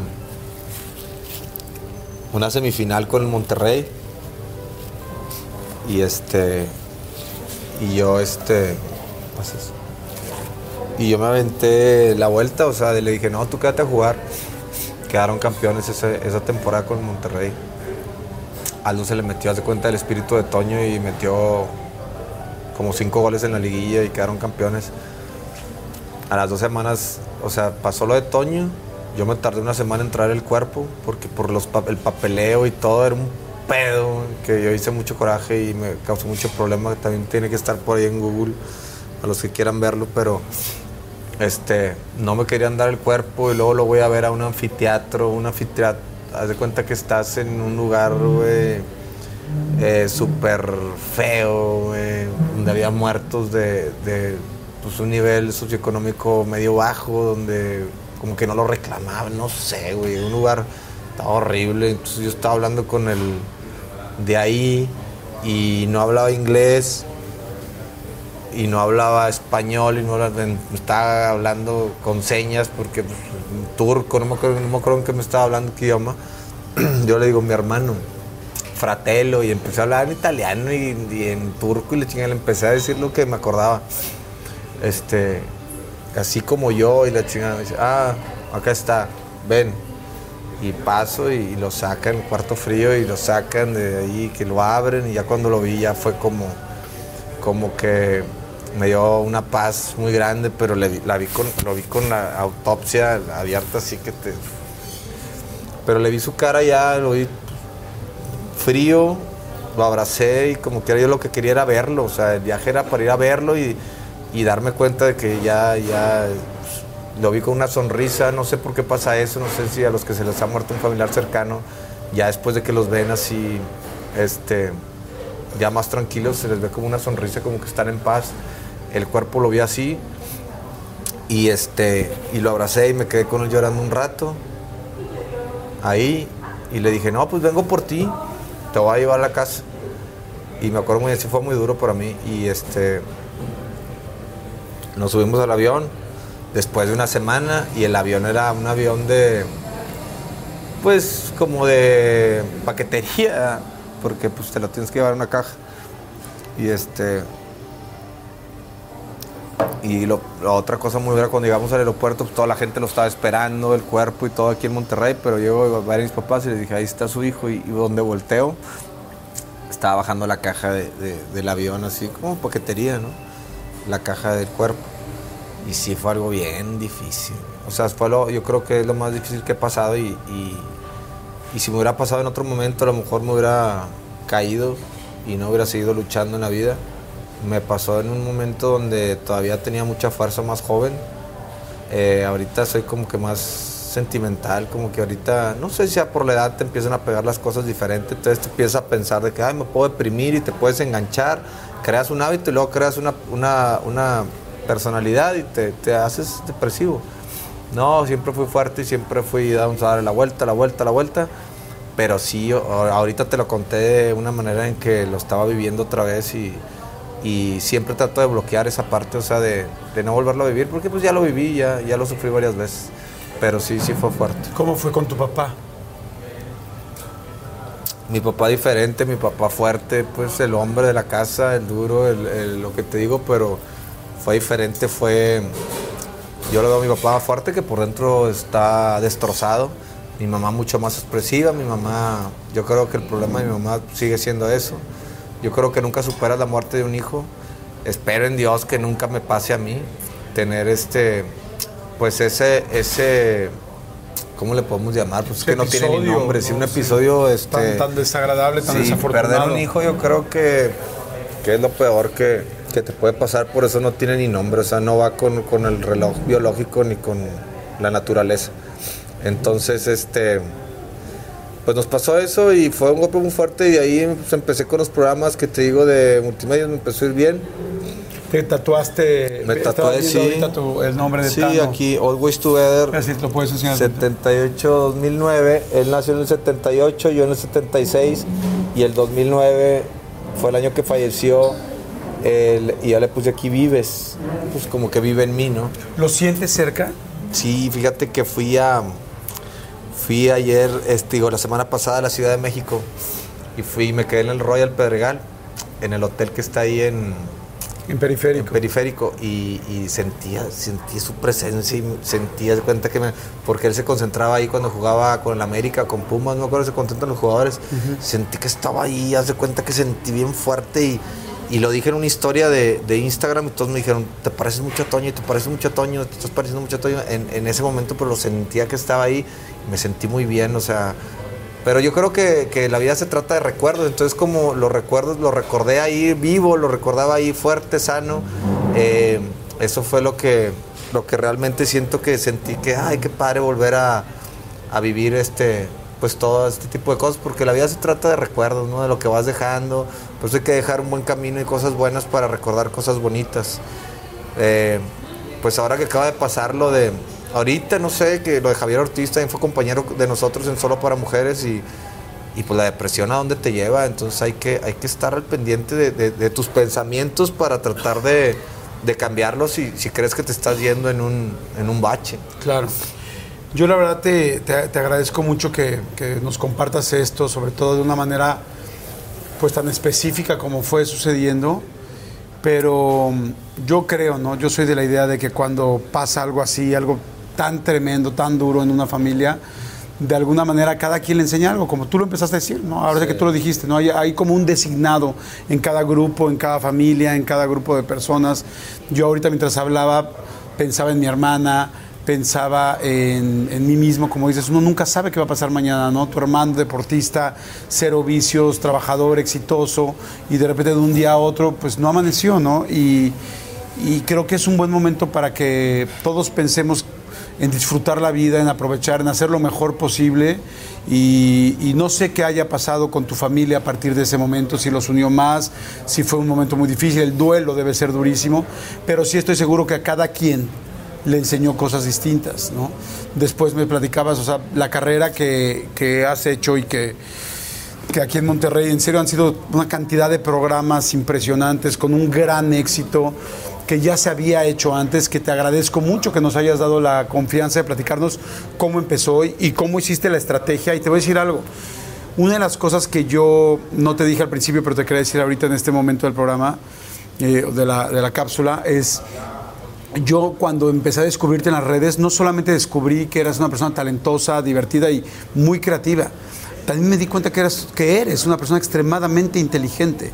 Y, quizá la gente que no se ha acercado o que no te conoce tan de cerca, ahora es mucho más fácil por las redes, no sabe el cuate tan inteligente y, y tan maduro que eres, ¿no? El asunto de los vikingos con tus hijos, el asunto de tu esposa, el escucharte cómo hablas ahorita de ella, el saber lo que quieres con tus hijos, eh, el saber lo que buscas con tus hermanos y el saber el ser humano que eres, ¿no? En cuatro o cinco ocasiones has estado diciendo en todo momento el karma, va, regresa, vas aprendiendo, va tal. Simplemente de hecho de tener los pantalones como hombre o como, o como mujer, porque todos podemos tener los pantalones que queramos, pero el de decir, sí, yo, yo hice esto en un principio para poder conseguir esto. Eres administrador de empresas y eres un licenciado y, y creo yo que supiste ir manejando tu vida como si fuera también una empresa, ¿no? Es cómo voy a lograr, porque el día de, eh, de hoy tienes dos hijos, bueno, tres, este, porque tienes una, una niña más grande, y este... Y, y tienes una esposa y tienes una familia y, tienen y tienen todos una mamá que siguen cuidando. Claro. Y que independientemente, ¿no? Como dices tú, también pensé en tu mami y de repente decía, claro, debe ser muy duro y está... Hay cosas que cuesta mucho trabajo sacar adelante, ¿no? Y como dices tú, yo no quisiera que jamás mi hija perder un hijo. Lamentablemente tu mami ya lo está viviendo, ya lo vivió. Y este y eso es an- antinatura, ¿no? Entonces, yo considero que eres un cuate extremadamente inteligente, que lo has sabido hacer muy bien, que muchos tenemos ahora con las redes sociales la fortuna de conocerte y, y de acercarnos más, pero creo que la vida también te enseña fuerte. No, no, la, la vida, este, de eso se trata la vida, de hacerte fuerte y, y yo he aprendido mucho de, de la vida porque he puesto atención. Hay mucha gente que no pone atención. Hay que aprender en todos los sucesos, en todo lo que, lo que te pasa en la vida y vas aprendiendo a ver esto sí está bien, esto no está bien, esto me hace bien, esto me sirve para ayudar a las personas, esto me sirve para mí, para mi cuerpo, para mi mente, para mi espíritu, para estar yo bien, para yo poderle dar a la gente algo bueno.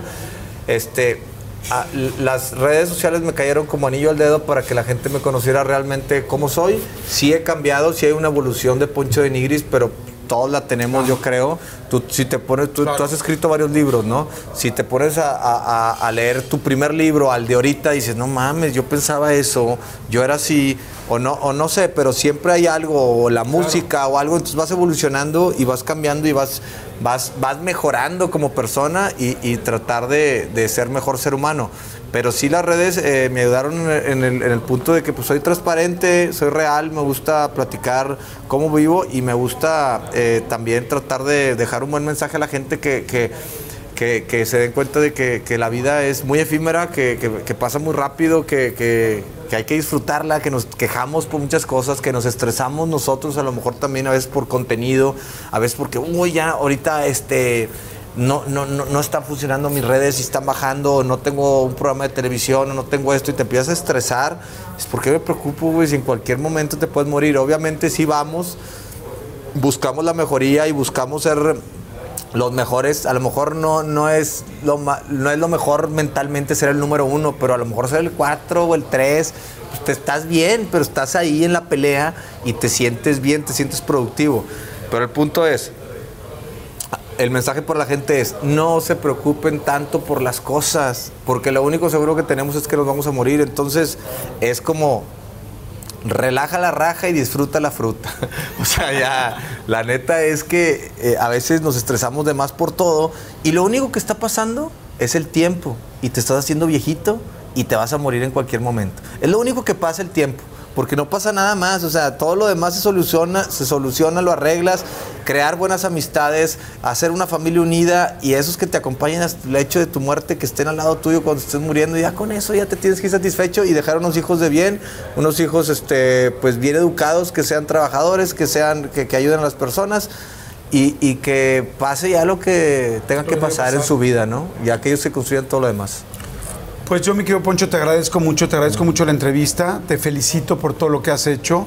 Eh, han sido muchos años de trabajo muy constante, de mucha, mucha, mucha chamba. Te agradezco la, te, te- agradezco decir las cosas, la apertura, el ser tan sincero, tan abierto, porque ese es parte de tu éxito y por eso hoy tanta Sí, gente te sigue pues, y ahora- te quiere. Ahora sí, con- sí, ahora, Claro. sí, ahora sí conté unas cosas, este, pues que a lo mejor pueden llegar a ser notas. Espero que no lo agarren para mal, ¿verdad? Pero, pero Pues, bueno, es la verdad. Claro, pues es la, es, La es verdad. la verdad. Yo creo que la verdad, como dicen, pero la, la verdad te hará libre y la verdad siempre triunfa. Eh, nota o no nota, chisme o no chisme, al final eso es lo importante. Y yo me quiero hacer nada más como un como una pequeña pausa y dar y, que nos demos cuenta y yo no sé si tú te has dado cuenta pero yo creo que sí que chistosamente, como lo decía al principio, eres un cuate muy inteligente que desde el principio fue diseñando y estructurando y haciendo una estrategia para, para que la gente te conociera, pero chistosamente en un principio tuviste que acercarte y que agarrarte de varias personas, al principio en los chismes y ya luego con tu propio trabajo, para verdaderamente, para que la gente, chéquense qué cañón, para que la gente conociera al verdadero Poncho de Nigris. O sea, el mayor éxito de Poncho ha sido hoy, que es 100% él.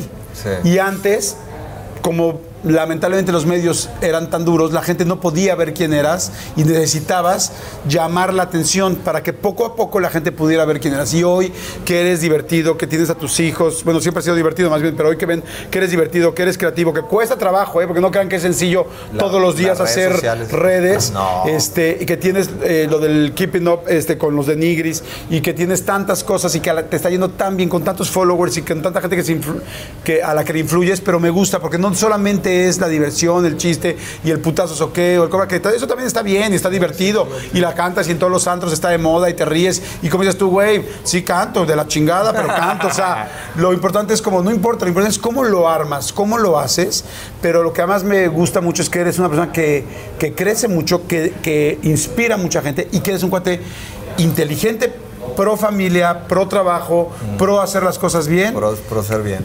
aceptar también cuando uno se ha equivocado en alguna situación, como Pro, todos. Pro Dios también, creo en Pro Dios, Dios. Creo en Dios. Creo en Dios porque a fin de cuentas, eh, digan lo que digan, las nuevas generaciones ya no creen en Dios. Eso, eso, eso es- está en Jesucristo, ¿no? O sea, las nuevas generaciones ya no creen en Dios y me he dado cuenta y está bien duro. Mucha gente que no cree en Dios, yo respeto, pero a fin de cuentas, no hay ateos cuando se está cayendo un avión. O sea, siempre a fin de cuentas van a estar y se van a riar y pues ¿a dónde voy? ¿A dónde voy? ¿A dónde voy? ¿A dónde voy? Pues bueno, este, Lo vi hasta cuando le diste eh, el anillo a Marcela en vivo en el noticiero. Vi cómo le dices tu speech, platicas, ella está sorprendida. Pero hay una frase donde de repente, antes de decirle, ¿quieres casarte conmigo? Como que recapitulas, tú dices, con la fuerza de Jesucristo que Ah, nos va a sí. ayudar tal, tal.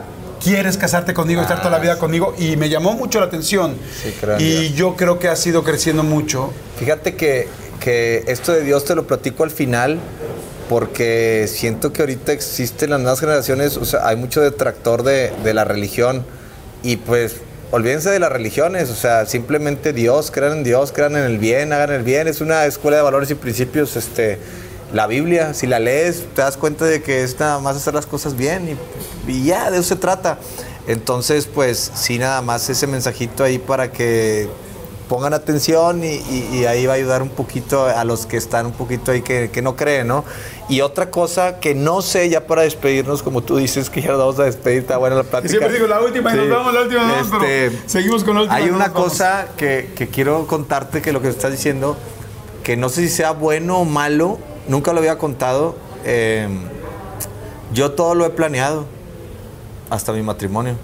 O sea, y no, no te voy a decir de que no estaba enamorado, o sea, pero lo planeé y lo visualicé y todo lo que ha pasado lo, lo he, lo he, lo vi de esa manera, porque el amor yo también creo que es una decisión y me di cuenta, después de haber andado con, con diferentes mujeres, pues me di cuenta de que, de que pues es la decisión tuya, si tú quieres estar con una mujer y quieres pasártela bien y, quieres tener empatía, pues es tu decisión, tienes que ser inteligente para saber manejar la situación.